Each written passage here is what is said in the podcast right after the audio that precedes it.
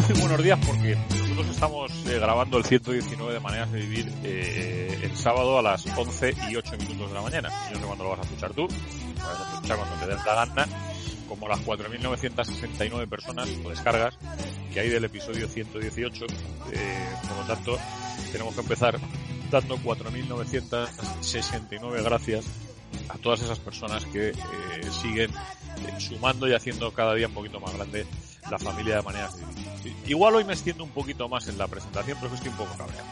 Eh, bueno, cabreado. Quiero manifestar mi, mi, enfado, ¿no? Yo no estoy cabreado porque cabrearse es una pérdida de tiempo, sobre todo de energía, pero sí quiero manifestar mi, mi, mi enfado. Eh, mi enfado con...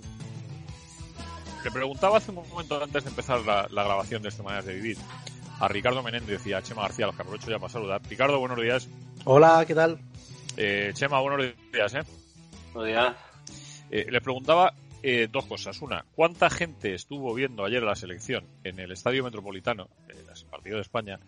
Decían que alrededor de 17.000 y pico. 14.000, 14.000 y pico. 14.700 ha sido. Es 14.700. Perdóname, Ricardo, tienes razón. Se me ha el, el 7 se me ha bailado. 14.700. Vale. Eh, y que cuando había sido el último partido que el Atlético de Madrid había jugado con público en el Estadio Metropolitano. Y nos remontábamos al 29 de febrero del 2020, es decir, eh, hace casi 16 meses, casi 16 meses, con el Sevilla. Vale. Eh, en todo este tiempo, no os voy a contar a ninguno de los que escucháis maneras de vivir lo que ha pasado porque lo sabéis de sobra. Eh, tanto es así que algunos, cuando volvió el fútbol el año pasado, fuimos a algún campo sin público y aquello nos resultó tan triste que yo dije que no volvía a un campo de fútbol hasta que no hubiese público. Si Dios quiere, vuelvo mañana a ver el partido de la fase de vuelta, de la primera fase de la fase de ascenso entre el Leganés y el Rayo Vallecano. Eh, pero claro, todo lo que estoy viviendo en estos últimos días, en estas últimas semanas y en estos últimos momentos, eh, me hace pensar, primero, que los políticos de este país son gilipollas, eh, y segundo, que no tienen ni puta idea de eh, matemáticas. Ni puta idea. O sea, eh, entender que el máximo de gente que puede entrar en un campo de fútbol en la fase de ascenso de segunda es 1500, eh, es de ser un, un, un, memo integral. O sea, un memo integral. Porque resulta que hay una cosa que se llama capacidad. Y resulta que 1500 personas en Butarque es el 12% más o menos, o el 13% del aforo. Pero 1.500 personas en el Molinón, pues resulta que es que no llega al 10. 1.500 personas en el estadio de los Juegos Mediterráneos, posiblemente sea un 5% o un 6%. O sea, eh, ¿qué, ¿qué, criterio está siguiendo esta gentuza? ¿Qué, criterio están siguiendo eh, estos, estos animales eh, que, que, juegan a ver quién la tiene más larga y más grande? ¿qué, ¿Cuál es el criterio? O sea, ¿cuál es el criterio por el que el Atlético de Madrid, el penúltimo partido de liga, no pudo disputarlo con público? La celebración de, ese, de, esa, de esa liga, que estamos hablando, eh, corregirme cualquiera de los dos, de hace una semana, diez días, ¿eh? estamos hablando de hace nada. Y no se pudo celebrar con público porque las autoridades sanitarias establecieron una serie de semáforos que obligaban a no sé qué. Pues y, y, reparto, y, repartimos culpas porque la celebración no dependía del, del, del, gobierno central, sino del gobierno regional, e igual la celebración se, se, celebró sin público.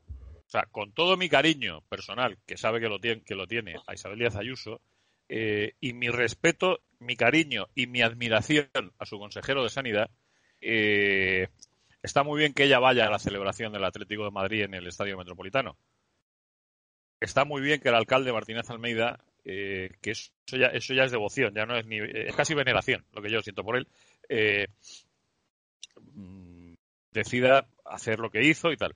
Eh, pero ¿cuál es el criterio? Es decir, ¿qué, qué, está pasando en la Liga de Fútbol Profesional? ¿Qué está pasando en, en las autoridades sanitarias nacionales y autonómicas? ¿Qué ha pasado para que durante toda esta temporada, desde el mes de marzo en adelante, yo bueno, algunos sabéis, los que escucháis menos de sabéis, que llevo manejando las, las, datos del COVID de la Comunidad de Madrid, de los pueblos del sur y de la comunidad en general desde, desde abril del año pasado. Es decir, llevo haciendo un trabajo de 15 meses bastante largo, ¿no? Y sabiendo perfectamente cuál es la incidencia, qué está pasando, cuáles son los casos, cuáles no sé qué. Y me vais a permitir que uno tenga muchas dudas y más que una sospecha de que esto tiene algo detrás. Porque no es normal que ayer, de pronto, en el metropolitano, resulta que pueden entrar 14.700 personas. Entonces, uno, el que hace este maneras de vivir acompañado de esta gente tan extraordinaria, tiene 14.700 veces la sensación de que es imbécil. O sea, de que me han secuestrado 14.700 veces la posibilidad de celebrar el título de liga con mis jugadores, con varios problemas añadidos derivados de la pésima gestión que se ha hecho de esto. Y es que has acumulado gente en las inmediaciones del Metropolitano dos días, sin ningún tipo de control, sin ningún tipo de medida sanitaria, sin ningún tipo de nada. Eh, tanto en el penúltimo partido de liga como en la celebración. Has hecho que la gente vaya a Valladolid, se acumule y se líe la que se lió en el final de la liga de Valladolid. Eh, y estás tan pancho y todos tan calladitos como si aquí no hubiese pasado nada. Claro, eh, o está pasando algo que los, normales y la gente normal no sabemos, por muy vacunados que estemos ya, de, por, lógicamente, pues somos mayores, y por muy vacunados que estemos, o hay algo que se nos está escapando. A mí, por lo menos, algo se me está escapando de toda esta historia. Porque yo pongo ayer la tele, es verdad que no vi el partido de la sección porque no tuve tiempo, pongo la tele y de pronto veo el metropolitano con gente y digo, ay Dios mío, bendito sea Dios. Lo primero que pienso es, bendito sea Dios. Por fin. O sea, por fin este campo vuelve a tener público. Y de pronto pienso, ¿y por qué el día de la celebración no? ¿Y por qué el día de, del partido, del penúltimo partido de liga no?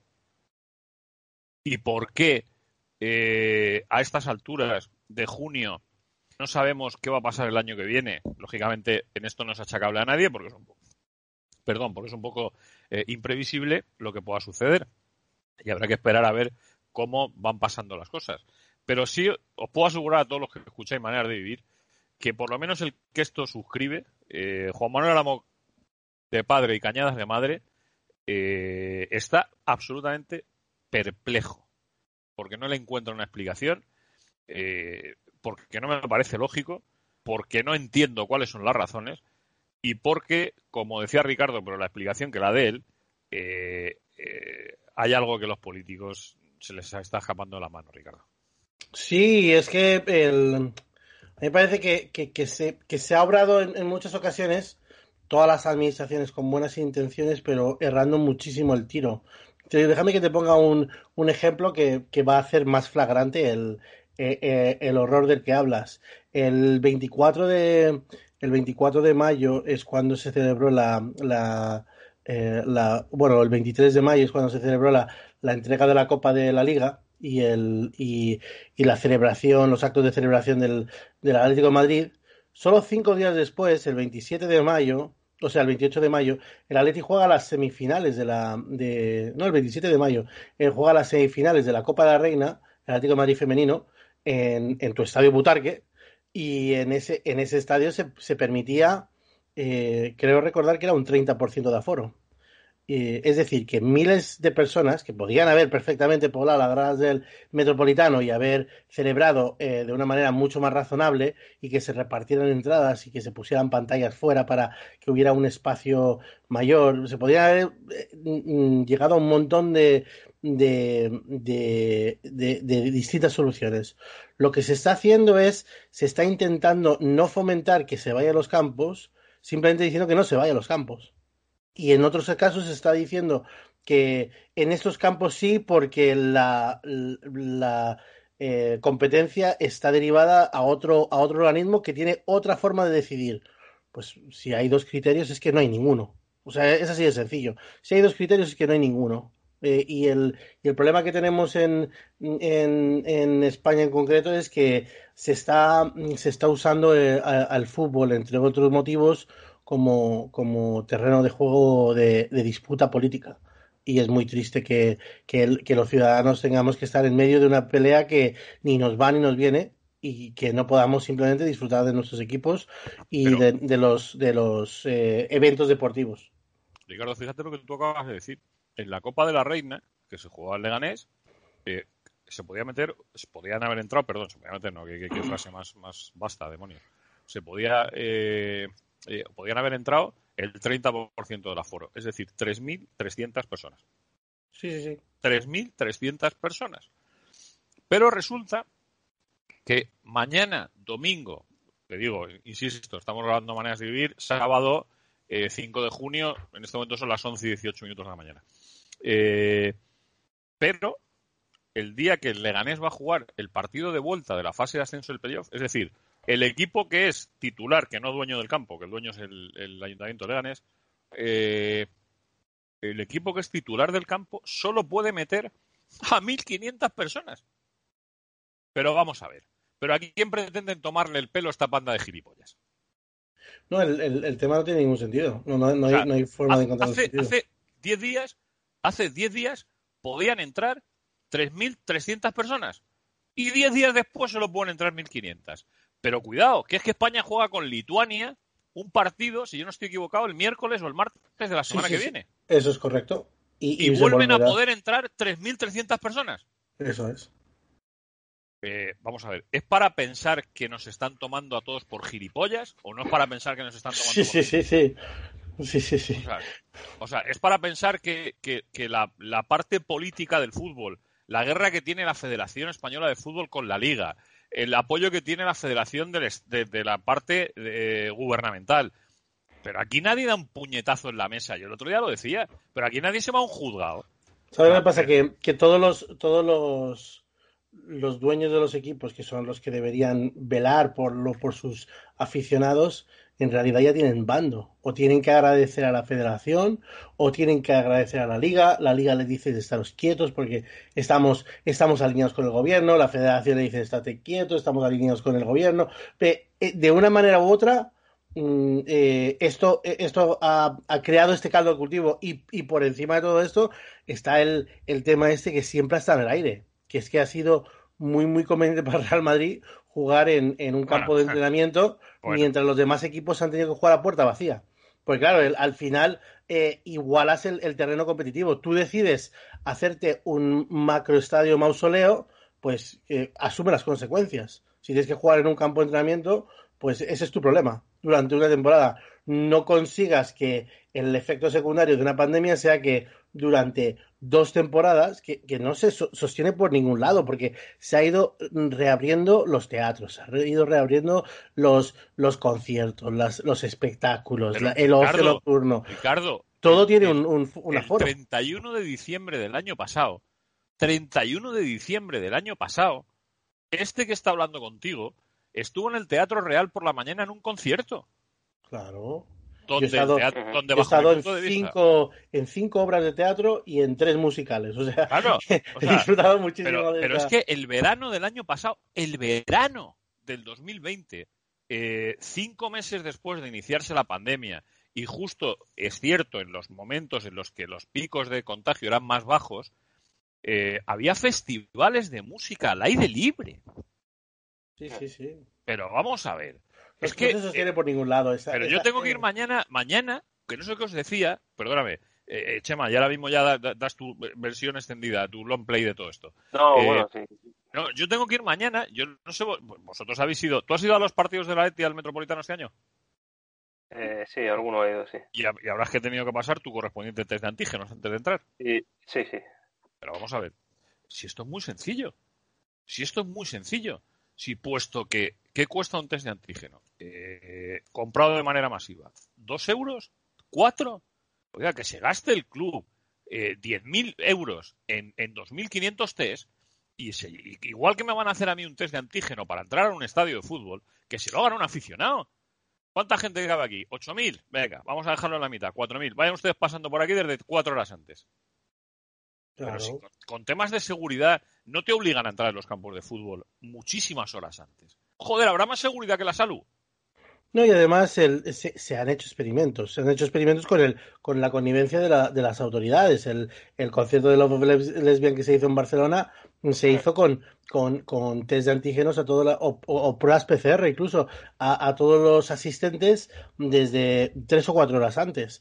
Se, se puede hacer con buena intención. Problema es que no ha habido ninguna intención de mover nada y, y a mí me sorprende el silencio de los medios de comunicación y las y, y la falta de, de, combatividad en ese aspecto en concreto de las del, de, de, los otros poderes políticos que han combatido todo con el con, con los las terrazas y los bares han ido al, a las guerras de trincheras y de cuerpo a cuerpo. Sin embargo los, Estoy... el, el, fútbol el fútbol se ha, se ha quedado como el como el hijo tonto de toda esta de, de todo este cuento me estoy imaginando a un señor con gafas así de mediana estatura diciéndole al secretario de Estado al deporte eh, que parezca un accidente esto de la pandemia y tenemos los campos de fútbol cerrados durante año y medio. No, hombre, no. Joder, joder. No. Chema, ¿tú qué dices? Es que encima bueno, todo, el, todo, yo... toda la política es del Atleti. El, el, la, la, ministra de Sanidad, el secretario de, de Estado de, de, Deporte, el presidente de gobierno, estirarse pedazos de su propio tejado para, para, para un año que decías, oye, si, si cae algo a favor, caerá este año, pero nada, nada, no sé, no, no ha habido ni un solo, ni una sola prebenda. Escucha, y tengo alguna duda que el consejero de Sanidad de la Comunidad de Madrid no sea de la Leti también. Tengo alguna duda.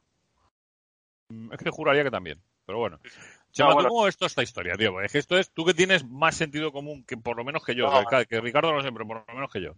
No, no, por favor, por favor, no. Hasta ahí no, pero vamos, eh, pues eh, básicamente me muevo las mismas directrices que vosotros. Eh, lo del partido de, de, España, yo creo que ya lo hemos hablado. Es una decisión política porque obviamente si vas a presentar al mundo la candidatura de, del Mundial 2030 entre España y Portugal, eh, en, el, en el palco del Wanda Metropolitano estaba eh, el rey Felipe VI, estaba el presidente del gobierno, estaba el alcalde de Madrid, la presidenta de la Comunidad de Madrid, estaba el primer ministro de Portugal, estaba el presidente de Portugal, el presidente de la Federación de Fútbol Portuguesa, es decir, que eh, era una decisión claramente política que, que pudiera haber público eh, para ese partido porque era la carta de presentación para la candidatura de, de, del Mundial de estos dos países de cara a 2030 y lo mismo me vale para el resto de, circunstancias. Al final son decisiones políticas, pero no vamos a esperar que en un país como el nuestro, en el que difícilmente eh, nos ponemos de acuerdo eh, los vecinos de una escalera, eh, no ya X comunidades autónomas, eh, nos pongamos eh, de acuerdo con, con, cierto raciocinio y sentido común a la hora de aplicar una serie de normas eh, que sean justas y eh, para todos. Es, exactamente lo que estáis hablando de, del hecho de que se permitieran espectáculos públicos de determinada índole y otros no, y entre ellos el fútbol. Y estoy de acuerdo un poco en lo que dice Ricardo. Al final eh, hay malestar en los clubes, eso es evidente, pero ninguno ha alzado la voz porque, bueno, eh, no sé si, si, si eh, se, permite esta analogía un poco un poco ramplona, pero en, el mundo del periodismo se suele decir que si uno eh, eh, halaga a su fuente es, es, un, es, un, es un pusilánime, pero si uno se enfrenta a su fuente es un auténtico imbécil. Eh, y a lo que estoy yendo es que las fuentes de los eh, eh, clubes son las administraciones, son los gobiernos regionales, son los gobiernos locales, son, es decir, si no te puedes enfrentar con alguien que te va a tener que, dar las licencias, los permisos y con el que tienes que ir de la mano. De ahí que no hayamos oído públicamente ese malestar eh, de los clubes, aunque internamente estén diciendo, oye, eh, aquí estamos esperando. Ya daban por perdida esta temporada, pero en el fondo pensaban que en muchos casos se podía haber abierto antes. Pues Chema, te voy a decir una cosa, eh, con respecto a lo que estás diciendo tú y uniendo lo que, lo que ha dicho Ricardo, y por supuesto, eh, teniendo en cuenta que estamos hablando eh, en una mesa de periodistas, el cuarto poder de verdad eh, se ha convertido en un poder de juguete. Sí. Precisamente por lo que ha comentado Ricardo y precisamente por lo que estás diciendo tú. Porque, puesto que los que no pueden eh, alzar la voz porque van a estar pendientes de licencias y de no sé qué gaitas, eh, resulta que tienen que estar calladitos, pues entonces lo razonable sería que el cuarto poder, el llamado cuarto poder, alzase la voz y dijese, oiga, ¿cómo es posible que en el metropolitano no pudiese haber nadie hace 10 días y hoy pueda haber 14.700 personas?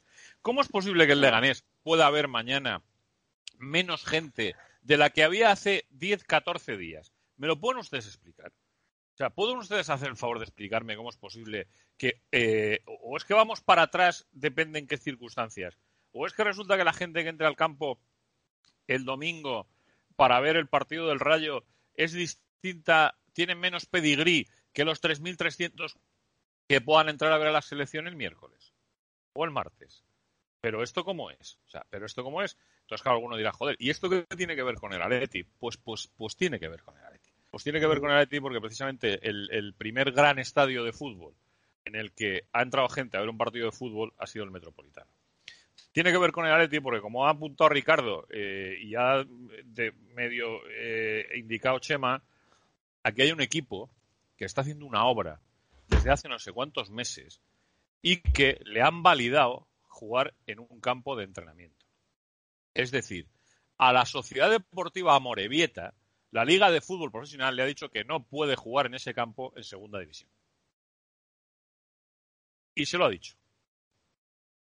Eh, y aquí no le ha puesto nadie pegas a que el Madrid juegue en un campo de entrenamiento, con gradas, posiblemente un campo que esté adaptado perfectamente para jugar. Yo tengo, yo no sé si, si hombre, entiendo, entiendo que si algún día el Real Madrid Castilla, el B, eh, ascendiese a segunda división, digo yo que la Liga de Fútbol Profesional no le pondrá ninguna pega a jugar en ese estadio. Tendría cojones. Hombre, yo supongo que serán, serán también criterios técnicos y tampoco hay que, no sé, eh, poner tanto el énfasis en eso, sino que eh, de, si, de si un campo de entrenamiento es justo o, sea, es correcto o no es correcto jugar en, en segunda división o en primera división. Yo lo que digo es que, que al, Madrid la jugada la salió redonda. La salió redonda porque el grueso de su, de su obra la tenían los demás equipos jugando en, a puerta vacía. Y, y si bien no lo ha aprovechado desde un punto de vista deportivo, ha igualado el terreno de juego, y, o sea, el, terreno de juego nunca mejor dicho, y, y, se ha visto como hasta el último momento ha, ha, podido competir eh, por el campeonato. Habría que, que preguntarse si, si, se está haciendo justo con el Amorebieta en este caso. El, el campo del, de entrenamiento del Atlético de Madrid también está, está certificado para jugar en segunda división, porque el Rayo Majadahonda jugó en segunda división con, en, en, ese, en ese campo de, de juego. Y el, y el Atlético de Madrid femenino jugó mm, primera Iberdrola eh, dos temporadas o tres temporadas en ese, en ese campo. O sea que mm, son los campos de fútbol de los, de los equipos de de, de eh, eh, los campos de entrenamiento están muy, muy bien acondicionados y normalmente tiene que ver con entradas de emergencia, con, con criterios técnicos, número de tornos, eh, eh, distintas salidas y entradas, eh, cosas así que son más técnicas y supongo que eso será el, el, la pega que se le ponga a la Morevieta por, por poner un poco de, de, justicia sobre la mesa. Pero vamos, que así hay, ahora sí que se nos está yendo la, la conversación del Atleti. Sí, no, te iba a decir, por, por, apuntar una cosa que a mí siempre me ha llamado la atención. Eh, para mí, eh, este tipo de historias realmente son un auténtico misterio, porque aunque la documentación respecto a, a qué criterios debe cumplir eh, un estadio para albergar determinadas competiciones, y en este caso me estoy refiriendo casi siempre a las europeas, eh, nosotros que hemos tenido la oportunidad de ir a trabajar a muchos sitios, te encuentras con unas eh, diferencias realmente brutales. Eh, yo todavía recuerdo cuando el Atlético de Madrid eh, logró por fin regresar a la Champions, que eh, estuvo el, los, el, los, departamentos del club del eh, rojiblanco estuvieron mmm, varios meses trabajando eh, a. Sí, sí, para, sí, para, para, poder adecuar el, no, el Vicente Calderón, que era un estadio mmm, que con, todos convendremos que bueno que no es perdón que no es el canódromo con todos los respetos de Madrid que era un estadio y, y sin embargo no cumplía un montón de normas eh, que, la, que la UEFA te exigía para albergar la Champions. Y esa misma temporada el Atlético de Madrid pues tuvo que viajar a determinados campos en los que veías eh, cosas que sencillamente no te cabían en la cabeza. Me, me refiero a Grecia, me refiero, eh, no sé... El, el, el, Diego, el, Diego, Armando Maradona de Nápoles. Es, es Efectivamente, un, o sea, que, es un entonces, que... Y con, con, todos mis respetos, incluso hasta, hasta Stanford Bridge. O sea, sí. trabajar en Stanford Bridge es una pesadilla. O en San Siro. ¿Eh? San, Siro, ¿te acuerdas de la final de Milán? Es un auténtico horror del estadio. Es decir, que eh, entonces mm, el tema de los criterios mm, para mí es un auténtico misterio. Me da la sensación de que hay una aleatoriedad eh, que no debería exigir porque la documentación es la que es y lo que te exigen es, así para todos. Sin embargo, tú ves que lo que le exigían al Atlético Madrid de, determinadas medidas, de, no sé, recuerdo eh, capacidad de iluminación del estadio, eh, distancia de seguridad de no sé qué, salas habilitadas para no sé cuánto. cabinas de retransmisión de determinadas medidas. Todo eso sales por ahí a ciertos campos y no existe. Entonces, mm, yo no entiendo nada. Y lo que habláis del campo de la Morevieta, pues me puedo creer perfectamente que el estadio del campo de la Morevieta no se, puede, no, se pueda utilizar por X criterios y que esos mismos criterios no se estén cumpliendo ahora mismo en, por poner un ejemplo, ¿eh? que no lo sé, en Murcia o en Cartagena. No, no, vamos a ver, yo, quiero ser yo, quiero ser justo, el campo de la Reche eh, es un campo que lo más parecido que he visto yo es el campo del Fortuna en Leganés.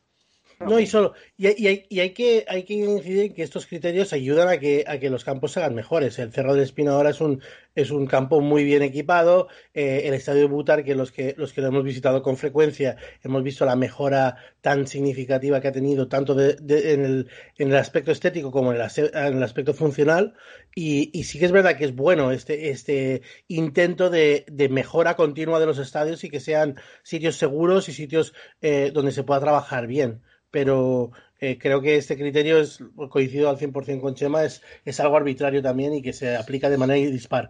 Déjame que, te, que vuelva al, partido de la selección, y, em, un partido raro en la grada porque eh, se pitó a Cristiano Ronaldo, se aplaudió de manera cerrada a, a Pepe, eh, se pidió, la grada yo supongo que había una mezcla muy rara de, aficionados, se pidió mm, insistentemente que saliera Coque, eh, eh, se vitoreó a Llorente y se silbó a, Morata. A Morata se le cantó incluso qué malo eres, Morata, qué malo eres. Cuando tiró un tiro al larguero en, el, último minuto. Yo te, voy a decir una cosa, eh, y en esto sí soy bastante radical. Eh, yo puedo tener la opinión que sea privada, particular, al respecto de, de, esta selección de Luis Enrique. La que tenga, que da igual, que además no le interesa a nadie. Pero esta es la selección de España. Pues me parece a mí que, sale, que sale con, con, muchas, muchas palos en las ruedas. Pues, pues con esta selección es con la que te tienes que morir como aficionado. El problema es que eh, ya está otra vez, ya está otra vez eh, la caverna hablando que jodín, es que no está Ramos, es que no hay Donacho, es que no hay nadie del Madrid. Eh, estas tonterías hace muchos años las vivíamos también los del Atleti, cuando no iba nadie del Atleti a la selección, cuando Miguel Muñoz era el seleccionador y cuando inexplicablemente había futbolistas en el Atlético Madrid con una calidad mm, del carajo y se quedaban fuera. No pasaba nada. Y, los que éramos del Atleti y veíamos a la selección, pues creíamos en la selección y queríamos a la selección. Ahora, pitarle a Morata, decirle a Morata en un partido de la selección qué malo eres. Pero es que el tío que haga eso tiene que plantearse seriamente si su cociente intelectual le da para no cagarse encima. ¿Para qué ha ido en España y Portugal? Yo lo que me pregunto es, un, un, tío que va a pitar al delantero de la selección española, ¿para qué va a ver a la selección española? Que, se la ahorre. Pero, pero, pero en este país hay motores delanteros mejores que, que, este eh, que Gerard Moreno, Morata y, Ferran. Pero hay tres mejores. Yo, yo, yo coincido con, una, con una reflexión de... sí, eh, sigue, encima. Sí, perdona. Si me, no, si me permitís sobre lo de Morata, que no es, no es por defenderlo, obviamente, porque vosotros sabéis que yo, eh, cuando estaba en el Atlético de Madrid, siempre he defendido el rendimiento del jugador y, y sus circunstancias. En este caso me da la sensación que Morata es un poco víctima de su propio hacer en este tiempo, porque eh, si se ha quedado sin el, sin el apoyo personal de, de, los aficionados del Real Madrid por la forma que en la que se salió y luego se manifestó, pero a la vez se ha quedado sin el apoyo de los seguidores del Atlético de Madrid por cómo se marchó, es decir, el hecho este de estar soñando continuamente con, jugar en otro lado, pues eh, esa base de aficionados que te pueden apoyar en un momento dado incondicionalmente, con independencia del rendimiento que tengas, no lo tienes. Entonces, si no pones, si, si fallas esas oportunidades y si no estás eh, atinado, pues siempre hay gente que te está esperando. Que no digo que sea lo correcto, ¿eh? pero por buscarle una explicación a toda esta gente detrás que, como bien decís, pierde su tiempo en ir a, a criticar a un futbolista que va a defender la camiseta de tu país. Es que no tiene, no tiene sentido. A ver, cosas varias que tenemos que contar. Antes de meternos en otra faena un poquito más farragosa del Atlético de Madrid, que también hay que, hay que contarla, eh, me vais a permitir que, que, lea pues un porrón de mensajes que tenemos pendientes eh, de ese último programa, de ese episodio 118. Insisto, mi agradecimiento antes eran 4.969 cuando hemos empezado, ahora son 4.977 de carga, Ricardo. Esto es, algo mágico. ¿eh? porque, ya, porque ya saben que estamos grabando. Están a ver si pillan el nuevo. La verdad es que es algo mágico. ¿eh? Lo merecíamos por Matallanas. A mí me parece un Judas. Dijo uno aquí que se equivocó, le corregimos y le explicamos que, eh, evidentemente, ese texto que había escrito eh, Pancho Barona en el diario AS se refería, y además creo que lo decía Carlos Matallanas, tristemente fallecido por ELA con 40 años el día 9 de marzo. Lógicamente pidió perdón. Eh, mis más sentidas condolencias. Ojalá lo esté celebrando todavía en el tercer anfiteatro. Esa es la actitud. Sí, señor. Uno se equivoca, se disculpa y se acabó la historia. Buenas tardes, mi tía también me hizo una bufanda igual. La primera que llevé, voy a hacer 53 años y voy a tener casi 40. Pues como yo, la misma historia. Gracias por todos los programas, a celebrar y disfrutar a Upaletti de la vergüenza de la prensa nacional madridista hablamos otro día, pero escuchar a muchos que se dicen periodistas ha sido, es que no me saben los iconos, ¿eh? Ay, amigo Charco, programón, amigos, enhorabuena, que, ¿cómo te echamos de menos, jodido? ¿Cómo te queremos, además? Eh, Larvi Monteso dice, los del Cucu están localizados, solo hay que preguntar a Propan. Eh, sorpresita tendremos. más, que, más que localizados. Más que localizados están, más que localizados. Eh, gran programa, gracias Juanma por la mención, Javi de la Peña Albola, hombre, faltaría más. Eh, es que esa es de las que no se olvidan. Yo cada, título de Liga de la Leti tengo un recuerdo. Y mi recuerdo del título de Liga de la temporada 2020-2021 va a ser cuando bajé a celebrarlo debajo de casa y me encontré a toda la peña al bol allí eh, que llevaban desde las 2 de la tarde y hasta que cerraron. Eh, José Carlos Herrero apunta dice enorme siempre las crónicas de Alberto Romero Barbero. Recuerdo con cariño aquellas que escribí hace años como carta a Fernando Torres en cada logro del equipo me ponían la lágrima fácil y eso que es difícil para mí. En una mudanza las perdí. Decirle que las cuelga en algún lugar para poder releerlas. Un saludo y fenomenal programa como siempre. Opa Leti. José Carlos, te voy a pedir un favor, si puedes. Y es que eh, a través del WhatsApp del programa, que si encuentro el teléfono lo diré, porque antes me lo sabía de memoria y esta semana me he hecho mayor, debe ser que la vacuna esta del COVID es verdad que te deja tocado. Era 62. Recuérdame el teléfono, Ricardo. Ostras, me, has, pillado totalmente. Si, lo tienes a mano, ¿eh? si no, no te preocupes.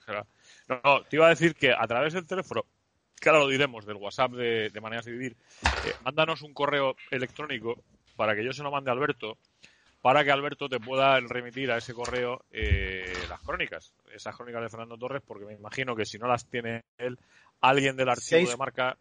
Dale, dale. dale. 641-522-968. 641. Espérate, que me voy a apuntar aquí. Es que donde lo tenía apuntado se me ha perdido el papel, macho. 641 522 968. Eso es. 641 522 968. A ver, lo vuelvo a apuntar aquí, que insista. 641-522-968. Ese es el teléfono del WhatsApp de maneras de vivir donde puedes mandar lo que te, apetezca. Lo decía Agustín. Dime. Perdona, no, no, entre otras cosas, mensajes y nos están, eh, nos están llegando mensajes y peticiones de, de, de tazas de todos lados y eh, solo déjame darte dos datos que me encantan. Eh, donde más tazas hemos mandado es a Barcelona y Asturias. A mí me parece fabuloso el dato que estemos extendiendo el, el mensaje atlético tan a lo largo y ancho de la, de la península. Me encanta. A ver, a ver si la minoría silenciosa en Cataluña va a ser el Atlético y no el español. es correcto. Dice Agustín Miguel, eh, Lara dice felicidades por el programa y por el título de liga. Nos ha costado y hemos tenido que sufrir mucho, pero ha merecido la pena. Somos campeones contra todo y contra todos. Algún día será justicia y se le dará la verdadera relevancia a todos los éxitos que hemos alcanzado gracias al Cholo, Aupaletti. Apunta Nacho, al final Juanma va a ser verdad que veo con la alcachofa en el Metropolitano. Aupaletti, yo lo digo y lo digo de corazón. O sea, yo creo que eh, si yo estuviese en la gestión de la comunicación eh, horizontal del Atlético de Madrid hacia eh, su colectivo de aficionados, yo particularmente intentaría tener un estudio de podcast en el Estadio Metropolitano en el que, como mínimo, como mínimo, eh, los podcasts que hay del Atlético de Madrid en este momento se grabasen allí. Y desde el club le facilitaría eh, a través de ese medio de difusión que son los podcasts y que escucha muchísima gente del Atlético de Madrid, le facilitaría el trabajo a la gente que hacemos, que hacen esos podcasts y que son maravillosos, cada uno con un estilo distinto, eh, y les acercaría a través de esos podcasts eh, información oficial del Atlético de Madrid, jugadores, etcétera, etcétera, etcétera. ¿Cómo se hace en otras competiciones con total normalidad y sin trauma? Ya está, y no pasa nada, o sea, y no pasa nada.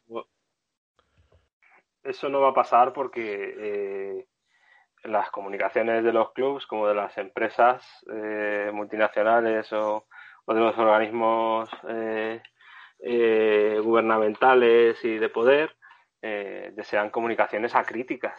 Chema, y los no lo son. Van a, ser, van a ser acríticas, estén o, o sea, van a ser críticas o acríticas, estén donde estén. Mm, si lo, único que se está permitiendo es elevar la calidad y, mejorar el igualar el terreno de juego. Mira. Seamos sinceros, quiero decir que al final eh, no te van a facilitar la vida.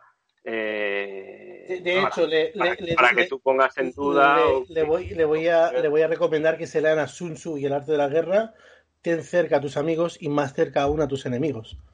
Es que, es que es de cajón, es que esto es, es que esto es de cajón, es que hay que leer, hay que, hay, claro, si al final es, mira, eh, yo además con esto, fíjate, eh, no tengo ninguna duda de que es, de que es un, modo de, de, comunicación que es muy interesante para las propias corporaciones. Y decía eh, Chema, eso no va a pasar. Fíjate, Chema, los católicos pues iba a decir, lo único que no va a pasar es que yo vuelva después de morirme. Bueno, como soy católico, creo que eso también puede pasar. Y como creo en la resurrección, eh, creo que eso también va a pasar. Eh, por lo tanto, creo que nada es imposible. Nada, nada es imposible. Eh, y, podemos enlazar, hablar del, de, esto que, decías sobre la cercanía de los medios de comunicación y el, y el propio club con el, el club y sus proyectos de ampliación de capital, porque tenemos un invitado ya a bordo.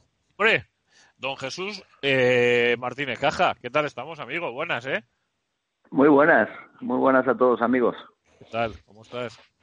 Bien, bien. Eh, llevo dos semanas de campeón ya, o sea que, como vosotros.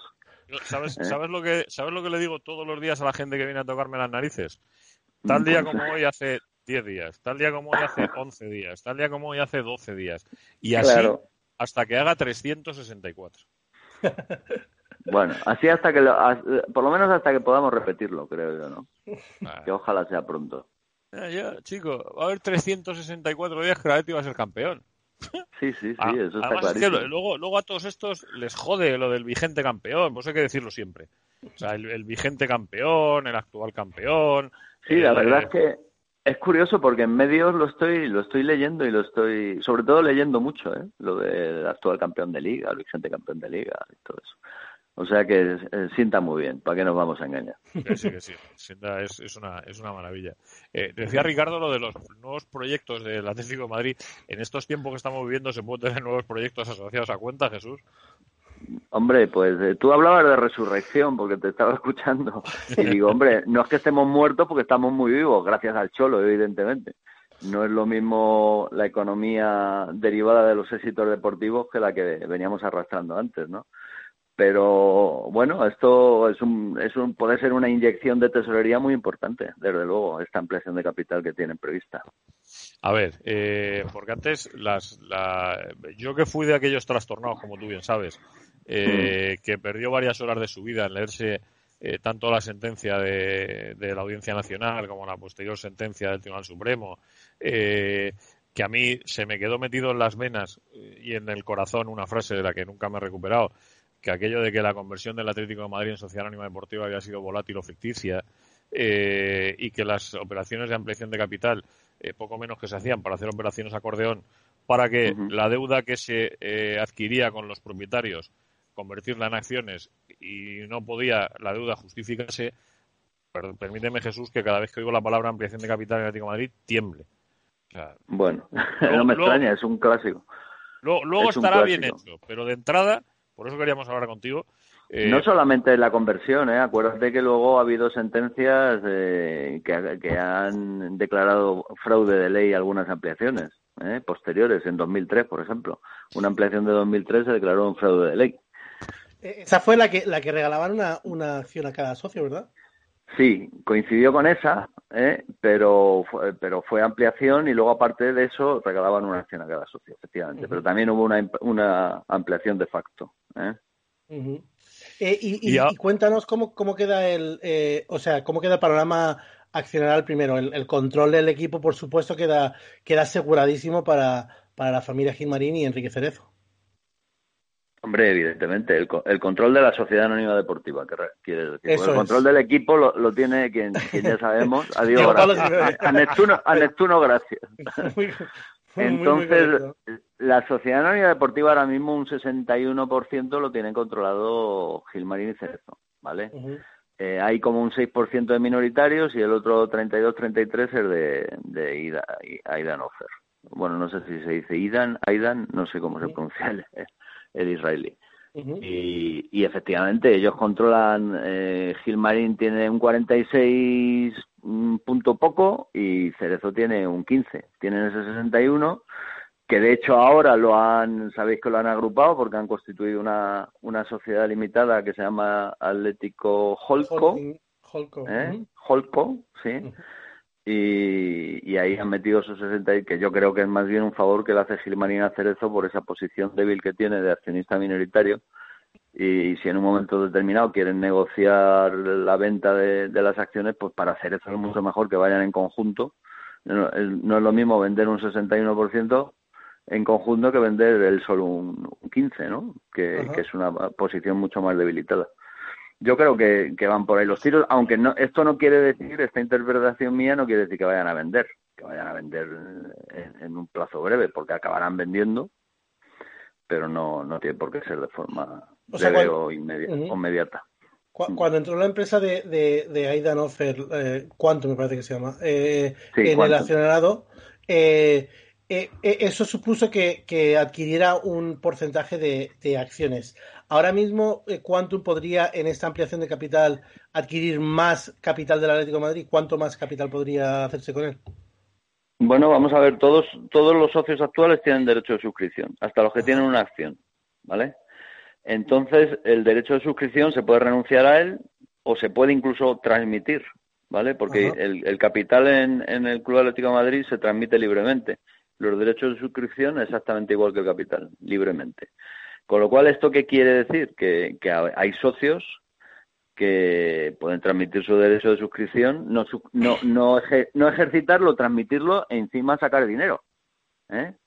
Y además, que ya me imagino que los tiros pueden ir por ahí. ¿no? O sea, los tiros van con... Claro, no, no lo sé si, si yo, desde luego, eh, Gilmarín y Cerezo no han puesto un duro nunca. ¿Eh? Entonces, bueno, al principio Cerezo puso un poquito, mucho mucho menos que el resto. Pero eso no porque lo digas tú, es porque además lo dicen varias sentencias. Bueno, claro, evidentemente. no, Lo, digo, por si algún no estado. A ver. No, no, no me lo estoy inventando. Mucha gente que tiene desde 20 años a gente que tiene eh, muchos más. Eh, entonces, lo digo por si algún despistado de 20 años, que en los últimos 10, desde que tenía 10 hasta ahora, ha visto que la Leti es la hostia, que estado en dos finales de la Copa Europa, ha ganado dos ligas, dos Supercopas de Europa, no sé cuánto, Gadín, dice, joder, es que, ¿cómo puede decir esta gente, osar a decir que los dueños del Atlético de Madrid no han puesto un duro? No, no, si no lo decimos nosotros, lo dicen repetidas sentencias. Sí, pero bueno, en cualquier caso, lo que yo diga no es la opinión de manera de vivir, es la mía, con lo cual, si yo me equivoco, pues la responsabilidad es mía, eso que conste, ¿vale?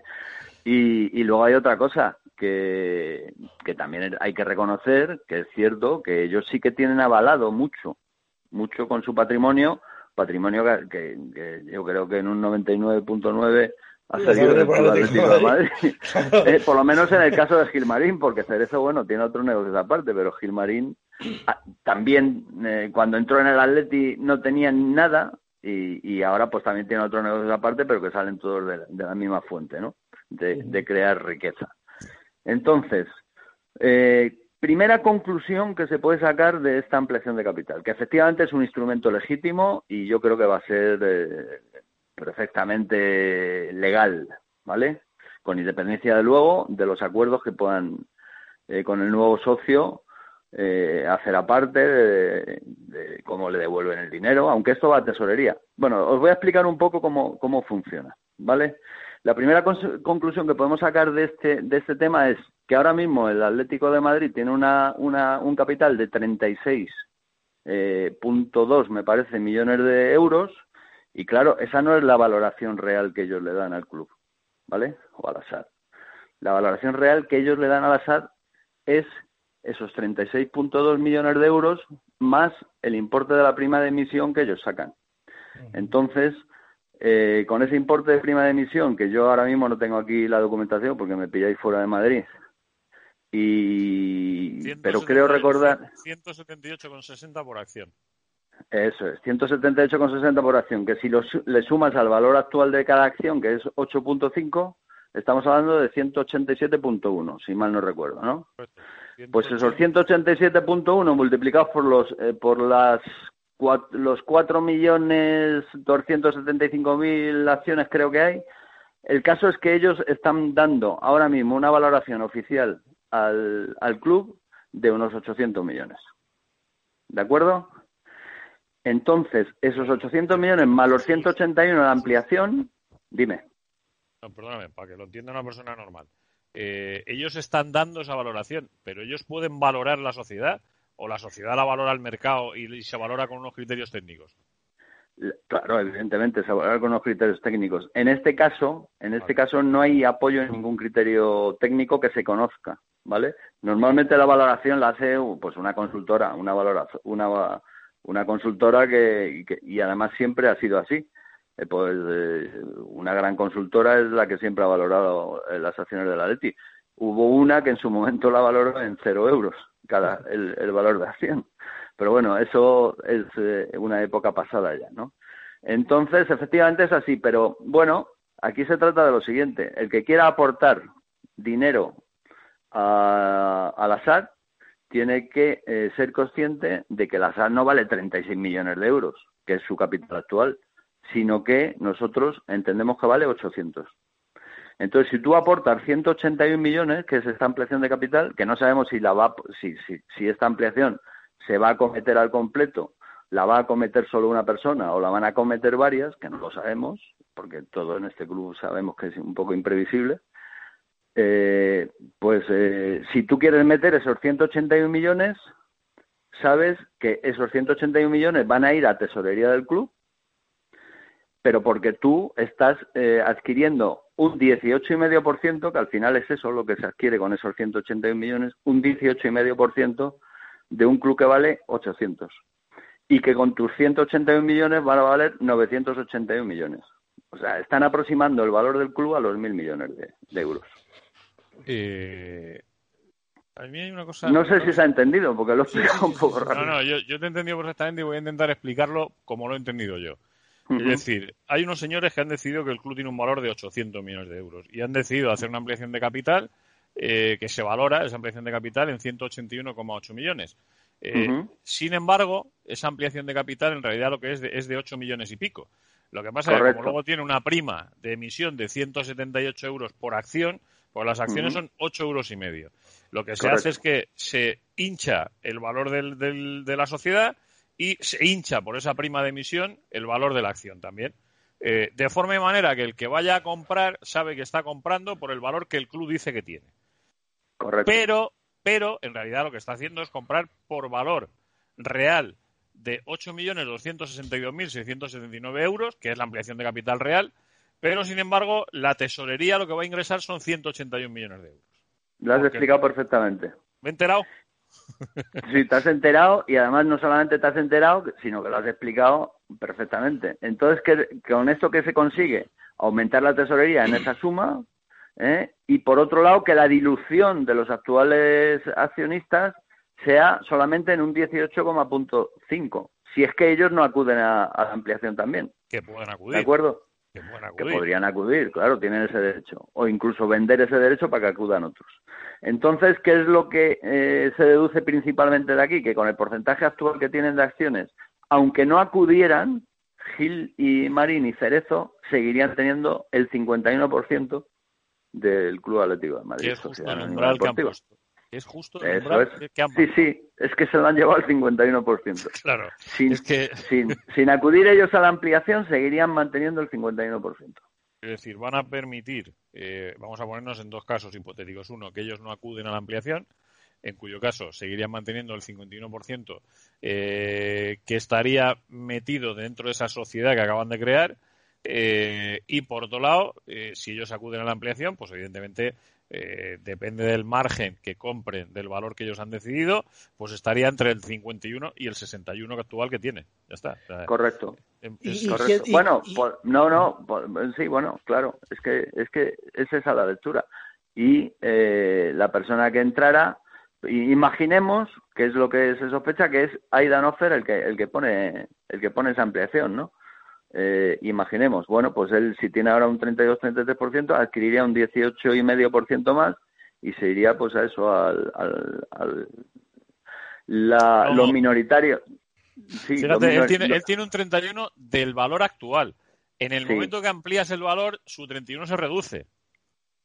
se reduce y luego le sumas al 18%. Y claro, Sí, efectivamente. su, claro, si tú, Jesús, se reduce, Sí, sí, claro, se reduce eh, igual que el de los minoritarios. Los minoritarios todos pierden un 18,5%. Correcto, eso es, eso es. ¿Eh? Eso es. Lo, que, lo que pasa que si, si luego lo completara Aidan Offer, pues eh, se le volvería a sumar lo correspondiente a la ampliación. Claro, él, pasaría, por ejemplo, y lo hago así en números grosos, eh, por encima, eh, si él al 32% lo rebaja un 18, pues aproximadamente pasaría de un 32 a un 24.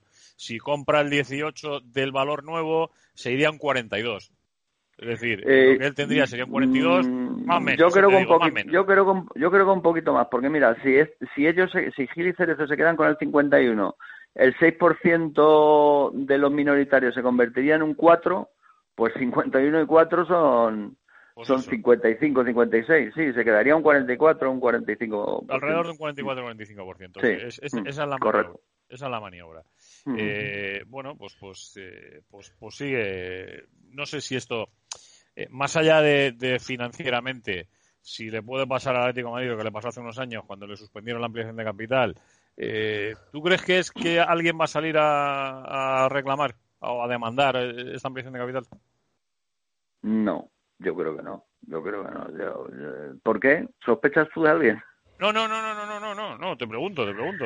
No, yo creo que vamos a ver, eh, la ampliación de capital o, el ingreso en tesorería de, de, esa suma está plenamente justificada por todos los efectos de la pandemia, evidentemente. ¿no? Entonces, si no te quieres endeudar más, si esa deuda neta que tenemos de 600 millones ahora mismo y todo lo que viene a corto plazo, etcétera, 600 millones que en realidad son casi 900, ¿vale?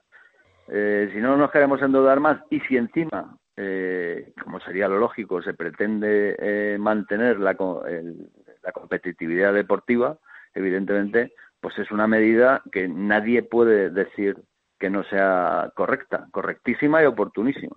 ¿vale? eso, es, lo que te iba a decir, que, que, de cara, o sea, que tiene como dos vertientes, ¿no? Una de cara a, a poder paliar los, los efectos del, de la pandemia, aprovecharse de un momento que parece que es, que es evidente de debilidad del, tanto del Real Madrid del, como del Barcelona para buscar cerrar un poco la diferencia entre, entre los dos equipos eh, punteros y, y, el Atlético Madrid desde el punto de vista de pujanza económica. No sé si lo ves tú en este, en este sentido. Y, y por otro lado, el, el, el, factor de prestigio este que, que juega un, papel tan importante. Eh, eh, tú decías que las, la, la, valoración del equipo varía desde el que no lo valora la acción en, en casi nada, le da un valor residual, al, hasta el que le da un valor total de, de 800 millones. Eh, según KPMG, en el, en el Fútbol Money este que hace anualmente, al Atlético Madrid le valora en, en, en casi, no, en, más de mil millones de, euros. Esto acercaría un poquito más eh, la cantidad real al, a, a, esa estimación y haría que, por tanto, la, la, próxima estimación de KPMG hiciera que el Atleti pasara del, de ese decimosegundo puesto que tiene en el ranking del fútbol mundial y entrar en ese, en ese Olimpo o del top ten de, equipos de fútbol desde un punto de vista económico. ¿Crees que ese puede ser también un factor determinante, el prestigio puro y duro? Podría ser, bueno, estamos cerca del top ten, estamos en el, en el 13, ¿no? En el 12, creo, sí, sí, en, el, en, el, 12 con después 12, de la Juventus, sí. algo así. Sí, o sea, estamos muy cerca. Efectivamente, aquí, aquí hemos dicho que no, que no hay una valoración de una consultora que soporte la ampliación, pero bueno, mm, eh, estos 800 millones, este que, que es el, lo que eh, técnicamente se llama el pre-money, el pre-money son 800 millones y el post-money será el, los 981 si, si se aumenta totalmente el capital. Pues estos 981 efectivamente ya acerca bastante a, a lo que ha hecho KPMG, ¿no? Eh, que ha valorado en mil, mil y poco. 1045 Estamos acercándonos mucho. Correcto. Ese es el enfoque que desde luego que eh, sería deseable dar. ¿eh? No solamente paliar los efectos de la pandemia, eh, que ya sabemos que han sido muy fuertes, y en otros clubes mucho más, porque, si se ha inventado la Superliga Florentino, pues precisamente es por esto, ¿no? Y, pero el Atleti también los ha sufrido, evidentemente. Y... fíjate, Jesús, no sé si coincides conmigo, ¿no? Creo que es la primera vez desde el año 92 hasta ahora que entiendo eh, que las sociedades anónimas deportivas pueden tener una ventaja, y lo ha dicho Ricardo además, eh, con respecto a los clubes deportivos. La primera vez en, casi 30 años. ¿eh? es decir, la debilidad de los clubes deportivos la salvarán como quieran salvarla, tanto Fútbol Club Barcelona como Real Madrid, como Athletic Club, como Sasuna. Pero sin embargo, la pandemia, lo que son sociedades anónimas deportivas, tienen una herramienta a la que poder acudir que los otros no tienen. Bueno, lo que pasa que no quita eh, que haya sociedades anónimas deportivas que tengan una mayor participación de, la afición. O sea, que no tienen por me voy al 50 más 1 alemán, ¿no? Que es, lo, que es lo deseable. O sea, es que todo es conjugable. O sea, no, no, no implica que una sociedad anónima deportiva tenga que ser de, de unos potentados, ¿eh? o de uno, o de dos, o de tres, o, que no pueda ser en su mayoría de la afición, porque no dejará de ser sociedad anónima deportiva con todos los instrumentos que te permite la ley de sociedades anónimas deportivas y la ley de sociedades de capital en este caso. ¿Vale? Entonces, bueno, esto daría para, para un debate muy rico y muy amplio, con lo cual, pues si queréis otro día lo tratamos. Qué educativo es tener a, Jesús en el programa. ¿eh? Qué, gusto, además, de verdad, ¿eh? que, porque además de cosas en las que uno anda eh, así como de puntillitas y con cierto miedo, pues pues da gusto eh, hablar. Por cierto, hay una cosa que, que, que, digamos, aprovechando que está Jesús, que no hemos, que no he querido, que no he dicho hasta ahora, la persona que más sabe técnicamente de todo lo que pasó en la Pineta, en, el, en esa conversión de aquello en el Estadio Metropolitano y de todos los problemas administrativos, es la actual delegada del Gobierno en Madrid. Correcto porque es la bueno la, que más la, quizá la que más sepa no pero sabe mucho y, y precisamente mm, servidor ha estado reunido con Mercedes bastante bastantes veces. A mí me consta, y con otros miembros de Humo sí, sí, ves cómo me consta y además y además puedo decir que nos podemos felicitar de tener una persona tan competente tan amable y tan y tan válida como delegada de gobierno, ¿eh? con independencia ya de, cada, de cada color eh, de cada partido. ¿Eh? ideológicamente sabes que no respiro el mismo aire que ella, pero coincido absolutamente contigo en el en el en, el análisis que has hecho como como política en ese cargo además. Es que yo pienso lo pues mismo. Me alegro, me alegro que coincidamos porque porque sabes que tu opinión la tengo en una estima muy alta. Sí, sí, sí. Jesús, que muchísimas bueno, y gracias. La de, ¿eh? Y la de todos los que estáis en, en Maneras, que es un programón, ¿eh? O sea, un ahí, hacemos lo que podemos. Vamos haciendo ahí. Muchísimas gracias. Vamos ahí. Estamos intentando ponerle un poquito de dignidad a esto también. Sí, sí, bueno, ya lleváis, ya lleváis un buen recorrido, dignificando la información del Atleti. Ahí estamos. Jesús, un abrazo muy grande, ¿eh? Un abrazo para todos. Hasta luego. Eh, Chema, te has quedado ahí. A mí me gusta cuando Chema se calla porque quiere decir que está escuchando. Cuando acaba de escuchar, es como, el notario. El notario que le digo, Chema, cuéntame qué te ha parecido esto. No, no, eh, efectivamente, eh, si tú si tú vas de puntillas en todo esto, yo voy levitando para no tocarlo, porque porque efectivamente se me escapa muchísimo, muchísimo, muchísimo sobre, sobre este tipo de, cuestiones y más que estaba, más que escuchar estaba aprendiendo Me ha parecido bastante interesante lo que ha contado Jesús y muy revelador, porque por un lado, efectivamente, refuerza las posiciones eh, del accionariado de los dos eh, grandes accionistas, bueno, los dos grandes accionistas no, de, de Menaje Gilmarín y de Enrique Cerezo, eh, y por otro lado sirve para, para paliar la situación del club, que realmente es preocupante, quizás no salga tanto de, de, de puertas hacia afuera la información, pero, pero sí que están preocupados, claro, porque así la temporada pasada, con apenas seis meses, fueron más de 100 millones de euros de pérdida.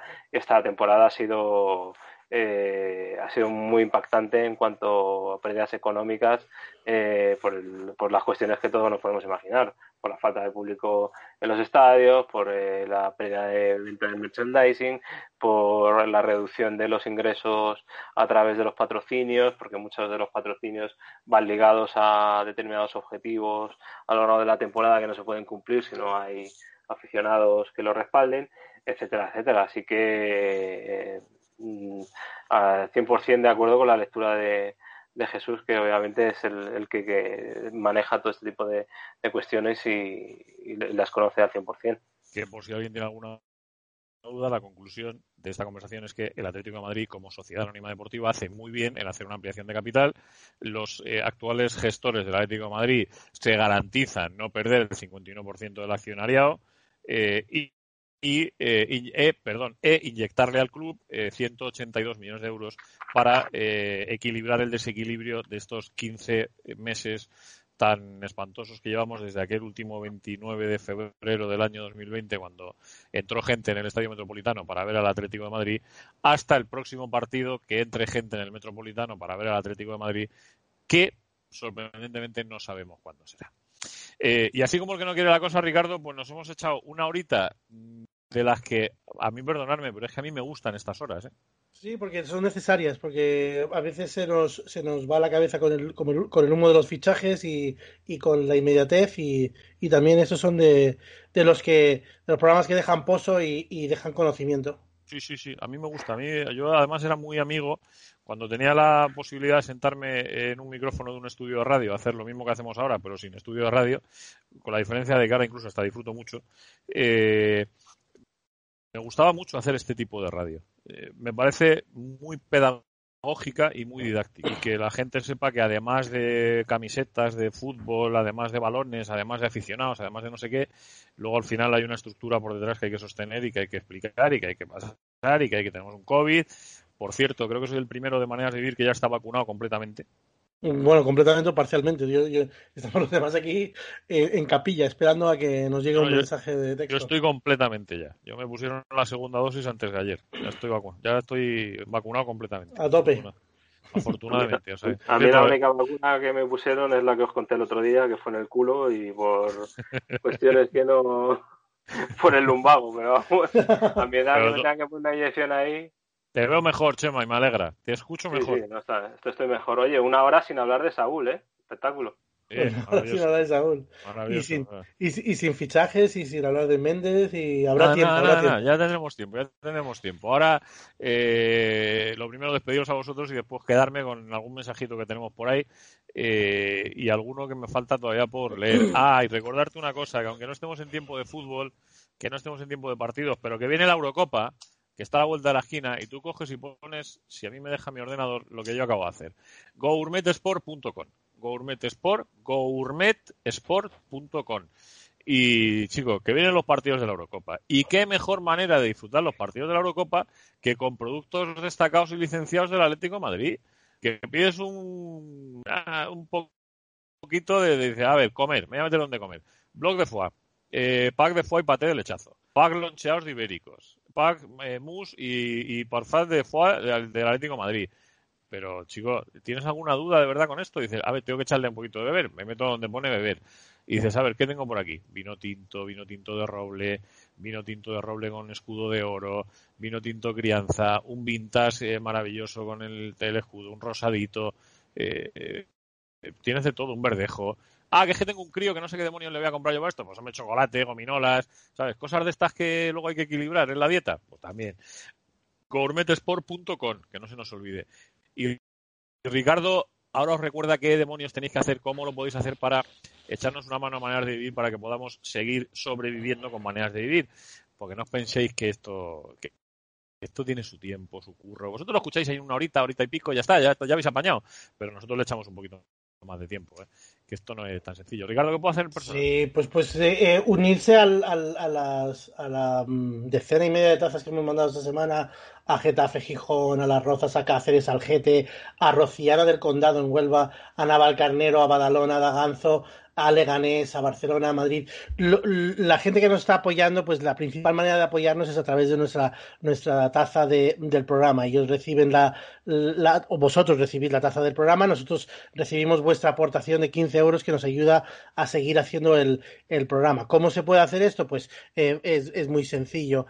A través de un Bizum al, al 641-522-968 o si no tenéis Bizum me, podéis mandar un mensaje eh, a través de WhatsApp o de, o de texto de normal y corriente, un mensaje de, de texto al, a ese teléfono y os facilitaré la cuenta de, de maneras de vivir para que eh, nos hagáis llegar una transferencia de 15, de 15 euros. Con esos 15 euros ayudáis al sostenimiento del programa y además eh, eh, con los portes incluidos os hacemos llegar esa, esa taza en, en, unos poquitos días y agradecemos desde aquí a, a las decenas de personas que, que, siguen contribuyendo con el programa y que siguen haciendo posible que hagamos maneras de vivir eh, con esa pequeña contribución. También hay otras formas de contribuir a través de las páginas web de iBox y de patreon.com eh, barra maneras de vivir. Ahí podéis encontrar otras formas de mecenazgo que incluyen o no en la taza eh, como, como parte de, de, de convertir, convertiros en, en mecenas del, del programa y os agradecemos muchísimo, muchísimo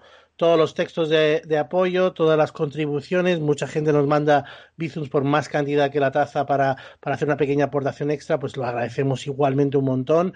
Eh, aportaciones sin pedirnos taza a cambio, o que se las mandamos igualmente. Eh, y, nada, simplemente seguir dando las gracias a todos por vuestro vuestro apoyo incondicional y porque cada vez sois más los que los que nos apoyéis a través de esta de esta vía. Emma, para que estéis tranquilos, con esas aportaciones. El otro día, algunos de Maneras de Vivir nos fuimos a comer para celebrar el título de Liga. Nos lo pagamos de nuestro bolsillo. Para que estéis tranquilos, ¿eh? Es verdad, es verdad. Para, para que estéis tranquilos. O sea, no, no.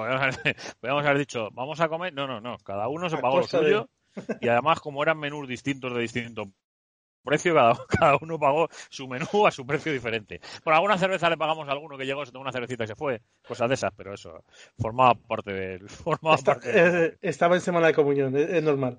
Por, eso.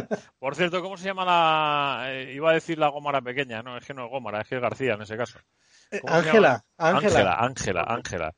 Pues eh, que tenga un día de su primera comunión súper feliz. Él y lógicamente, eh, o sea, ella, perdón, y lógicamente toda su familia que, que, están de comunión, la gente están de comunión. Y ahora que siempre es la época, es la época. Siempre es un día bonito. Por fin vuelve a ser la época de las primeras comuniones, el mes de mayo y los primeros días de junio. Mañana además es el día del Corpus. La comunión de blanco. pues supongo que habrá hecho la comunión de blanco. Yo no conozco una niña que no haya hecho la comunión de blanco, ¿eh? por otra parte.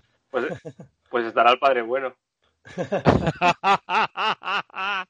ha estado bien ahí. Alguna cinta roja le habrá puesto en el vestido. Algo, algo, le ha tenido que, algo le habrá metido por ahí, porque si no. Sí, sí, hay que preguntarle a Javi, que, que le ha puesto rojo a la niña, que no sea una liga, porque cuando con la, la, las novias, eh, cuando uno se casa dicen que llevan una liga de un color, suele ser celeste también, ¿eh? son los colores de la pureza y esas cositas. Pero bueno, eh, don Chema García, compañero del mundo deportivo, a seguir ahí, ¿eh? los mercenarios de la tecla, a seguir haciendo buena información. Ah, allá haremos, esperando los maletines que no nos llegan nunca. Nada, nada, chicos, no hay manera. ¿eh? Un abrazo muy grande. Un abrazo, un abrazo para vosotros. Ricardo, un abrazo enorme. Muchas compañero. gracias por todo.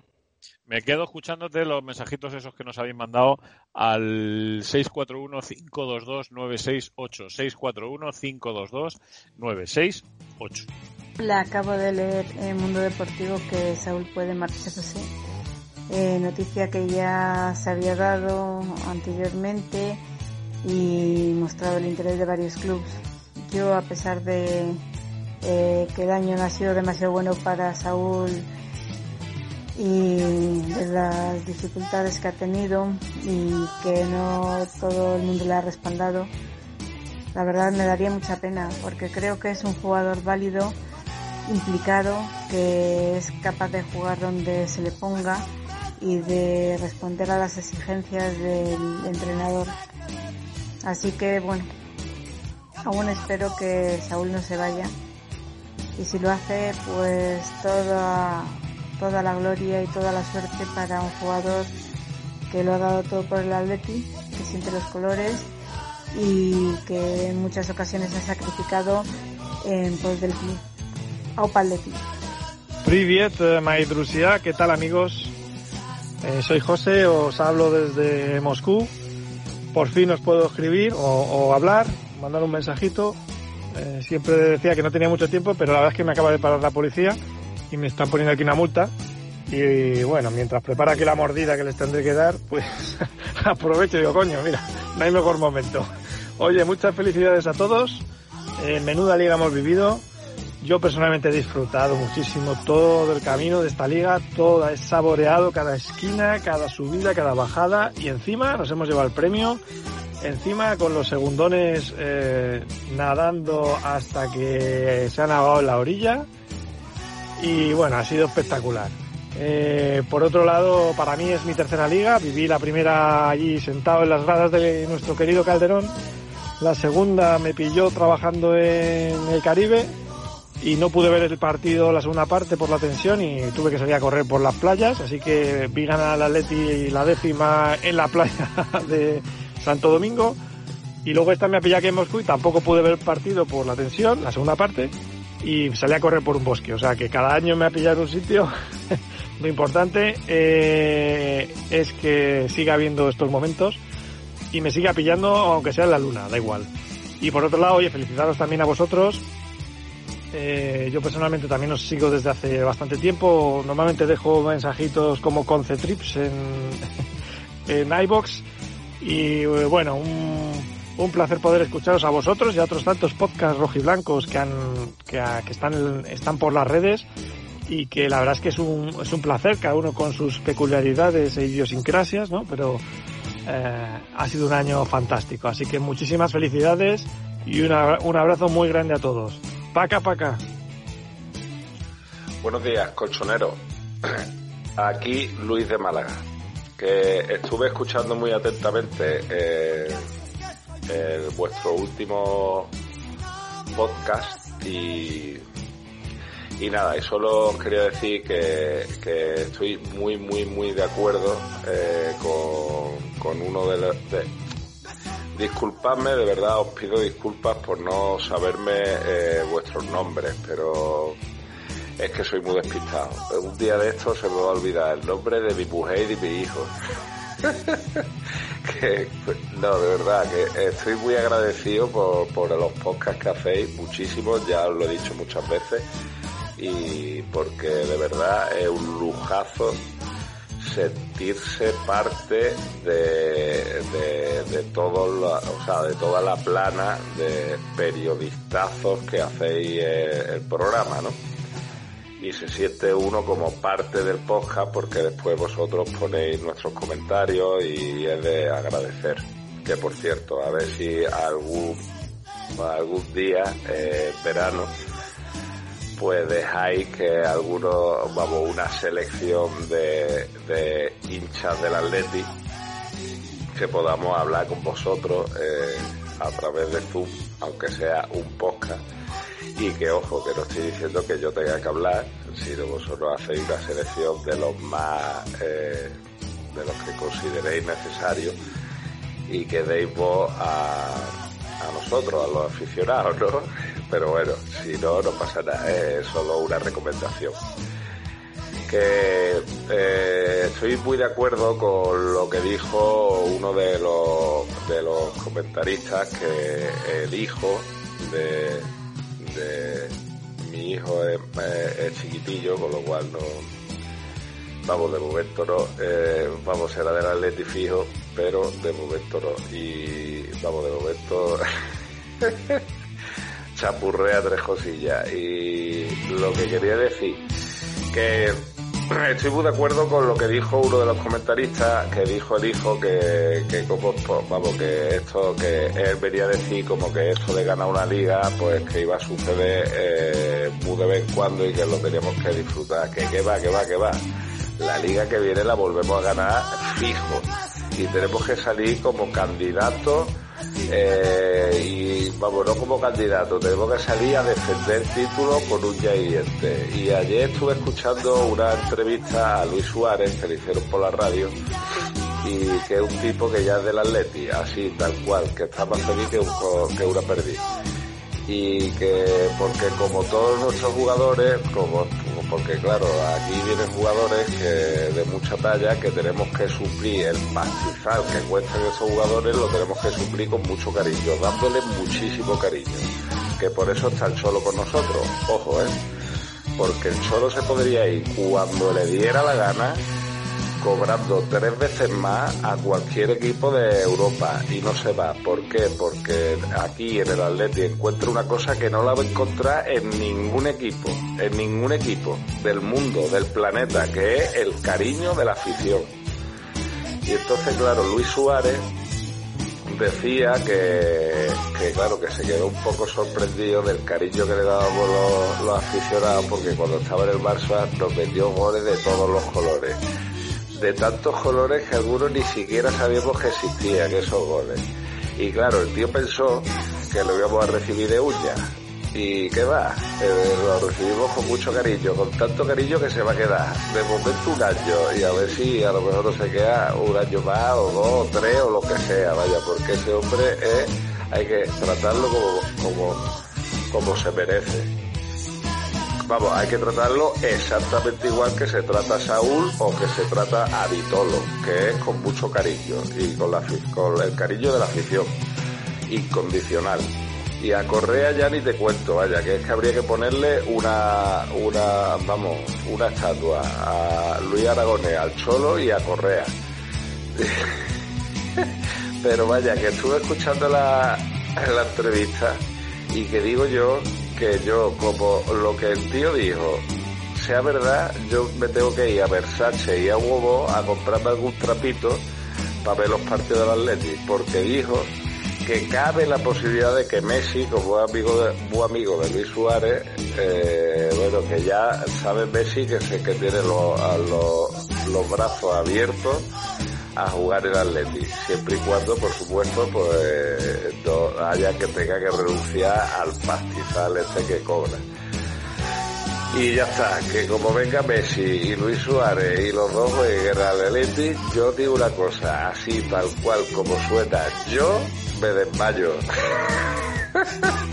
una y después de escucharos, pues es el momento de eh, decir adiós me vais a permitir que durante todos los programas que vayan desde ahora hasta que haya nuevo campeón, eh, le añada a ese grito habitual de Aupa Atleti, que le pongamos una palabrita más, ¿no? Durante todo este año. Aupa Atleti, campeón. Y al que no le guste, que no.